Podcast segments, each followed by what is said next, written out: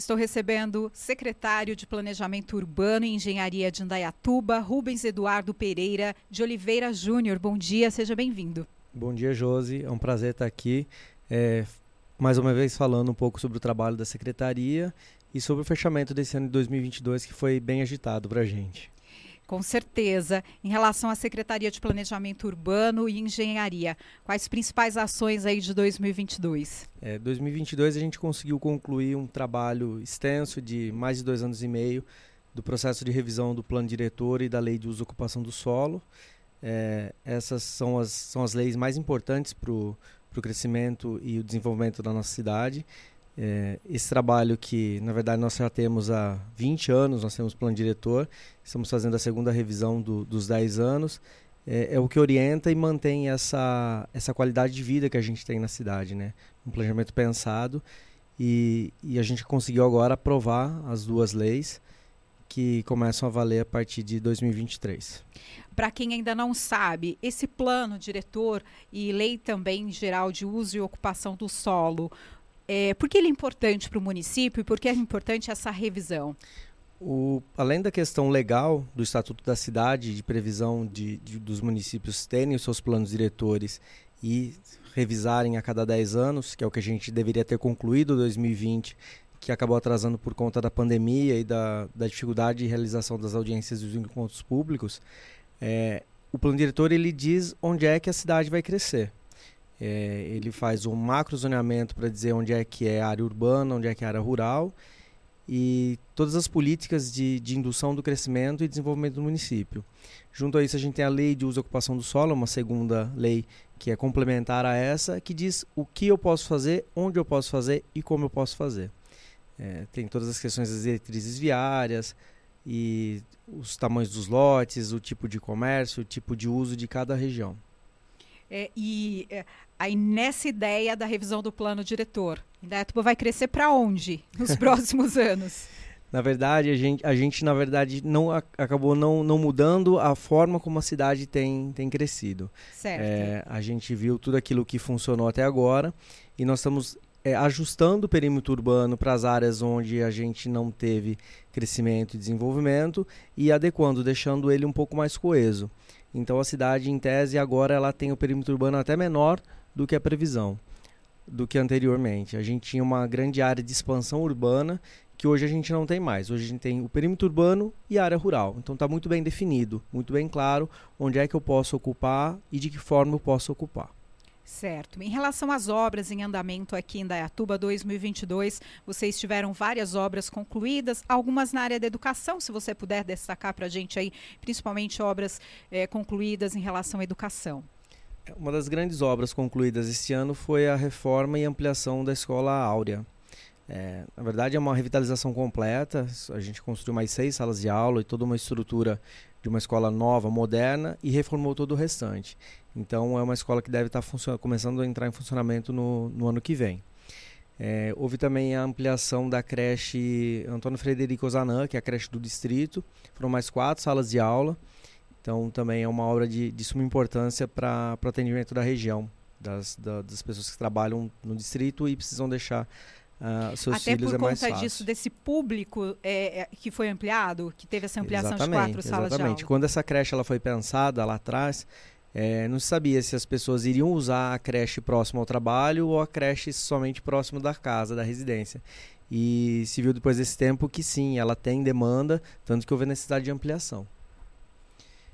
É, além disso, a gente tem a manutenção constante das unidades escolares, pintura, é, isso é um trabalho que não para. Com o número de unidades que a gente tem, é um trabalho que é, que é constante, né? Em relação ao esportes, vocês também fazem essa questão aí de toda a engenharia da área de transportes. Esse ano, vocês terminaram o Centro Esportivo Sidemar Aparecido Gomes, que é o conjunto habitacional ali, Brigadeiro Faria Lima, SECAP. Isso, é o complexo esportivo do SECAP. É um complexo esportivo que está sendo replicado. Ele já tinha sido feito na, na Morada do Sol, no Campo Bonito e agora o da SECAP foi concluído.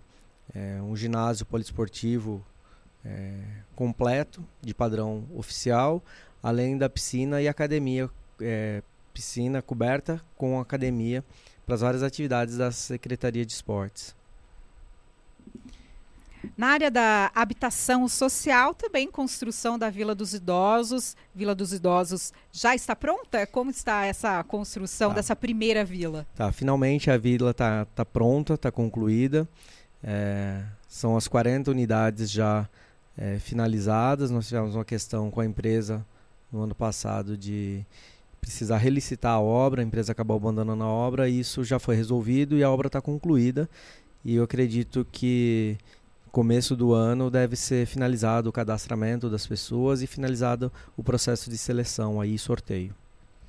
Obras em andamento da Secretaria de Engenharia, temos muitas obras na área da educação, ah, aqui em Dayatuba, esporte. Quais são essas principais obra, obras que estão aí em, em pleno andamento? Na Secretaria de Educação, acho que a maior obra que a gente tem hoje é o Complexo Educacional do Jardim Veneza.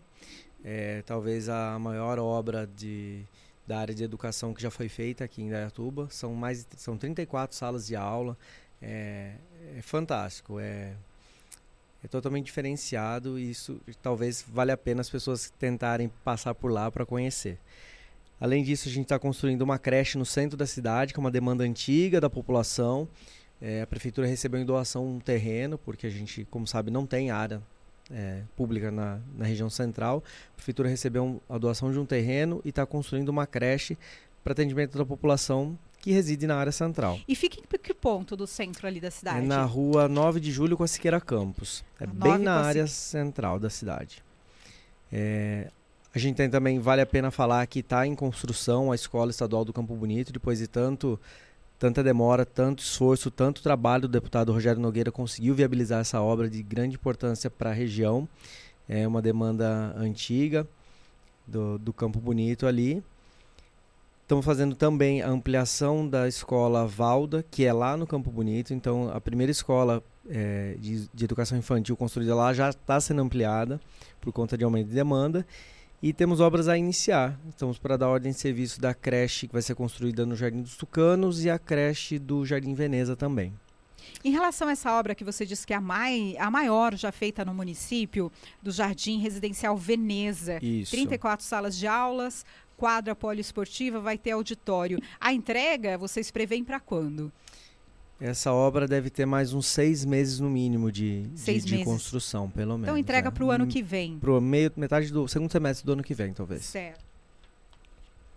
Você estava falando aí sobre algumas obras em andamento. Isso. É, a gente tem também na área de esporte. A gente não pode esquecer o, o centro esportivo do campo do Jardim Morada do Sol, ali em frente à Toyota, na estrada General Motors. É, vai, a gente vai ter um, um ginásio poliesportivo de padrão oficial, como se fosse uma arena multiuso. É, e um grande parque, na verdade. Piscina coberta, piscina descoberta, pista de atletismo, pista é, olímpica para skate, parkour, quadras poliesportivas, pista de caminhada, é, playground. É uma área que vai ficar é, fantástica ali para a população, não só da Morada do Sol e da região, mas para a população da cidade como um todo. Já está em andamento? Já, já começou? Está, já está em andamento, está todo vapor sendo construído lá, bem em frente ao portão da Toyota. A área da saúde a gente tem a UBS do Moarama, que deve finalizar agora março de 2023, que ela deve substituir a, a UBS do Jardim do Sol para aquela região como um todo. E temos muitas coisas aí ainda em fase de projeto, em fase de elaboração para os próximos anos da administração. Tem a construção do novo cemitério Jardim da Paz aqui em Dayatuba, é, que fica na Avenida Manuel Rus Pérez. É um, um cemitério projetado no modelo Jardim. Ele já começou essa construção? Como já está? Já está sendo construído.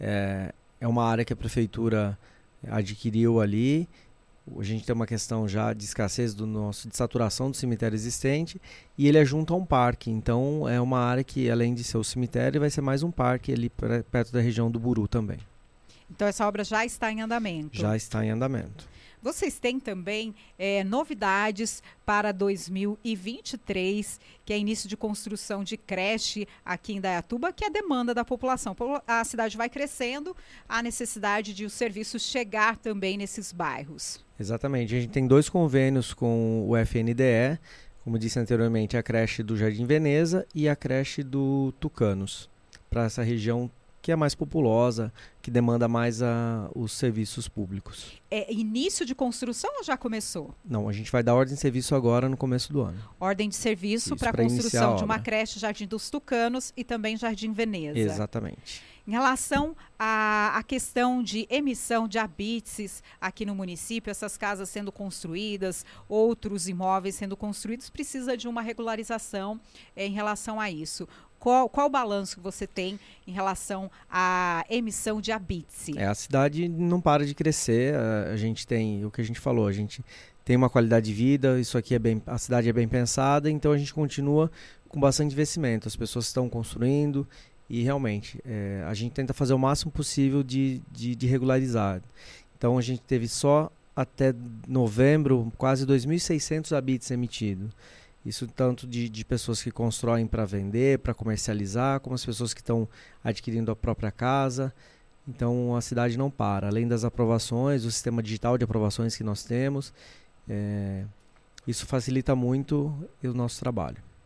Em relação, você até citou, secretário, a questão da, da construção da Escola Estadual do Campo Bonito. É sempre uma demanda aqui da população, dos ouvintes da Rádio Jornal, que moram naquela região ali, em relação a essa escola.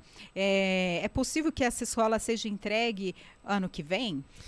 Essa escola ela já era para estar tá pronta há bastante tempo. É uma escola que tá sendo, foi contratada inteiramente pelo Estado. Estado de São o Paulo. município ele não tem participação nessa situação, somente na viabilização de terreno e projeto, que isso ocorreu já faz bastante tempo. É, com o trabalho do, do, do, nosso deputado do Rogério, foi possível que isso de fato fosse viabilizado. A obra foi licitada, mas a construtora abandonou a obra no meio do caminho. Houve uma relicitação e o Estado agora está construindo. A gente tem acompanhado. Eu acredito que para o ano que vem, talvez para o final do ano que vem, essa obra seja concluída. Certo, é uma demanda é, é, é importante aí para a população. Em relação à sua Secretaria de Planejamento Urbano e Engenharia, algum outro ponto em relação a esse balanço de 2022? Foi um ano de muito trabalho, muitos desafios. É, a gente teve grandes obras que estão aí em processo de, de, de construção, que demandam muito, muito esforço do, do nosso pessoal. Como é uma secretaria que abrange muitas áreas diferentes, a gente tem toda a questão da aprovação dos projetos particulares, no meio disso discutindo e aprovando revisão de plano diretor, que é uma área um pouco sensível para todo mundo.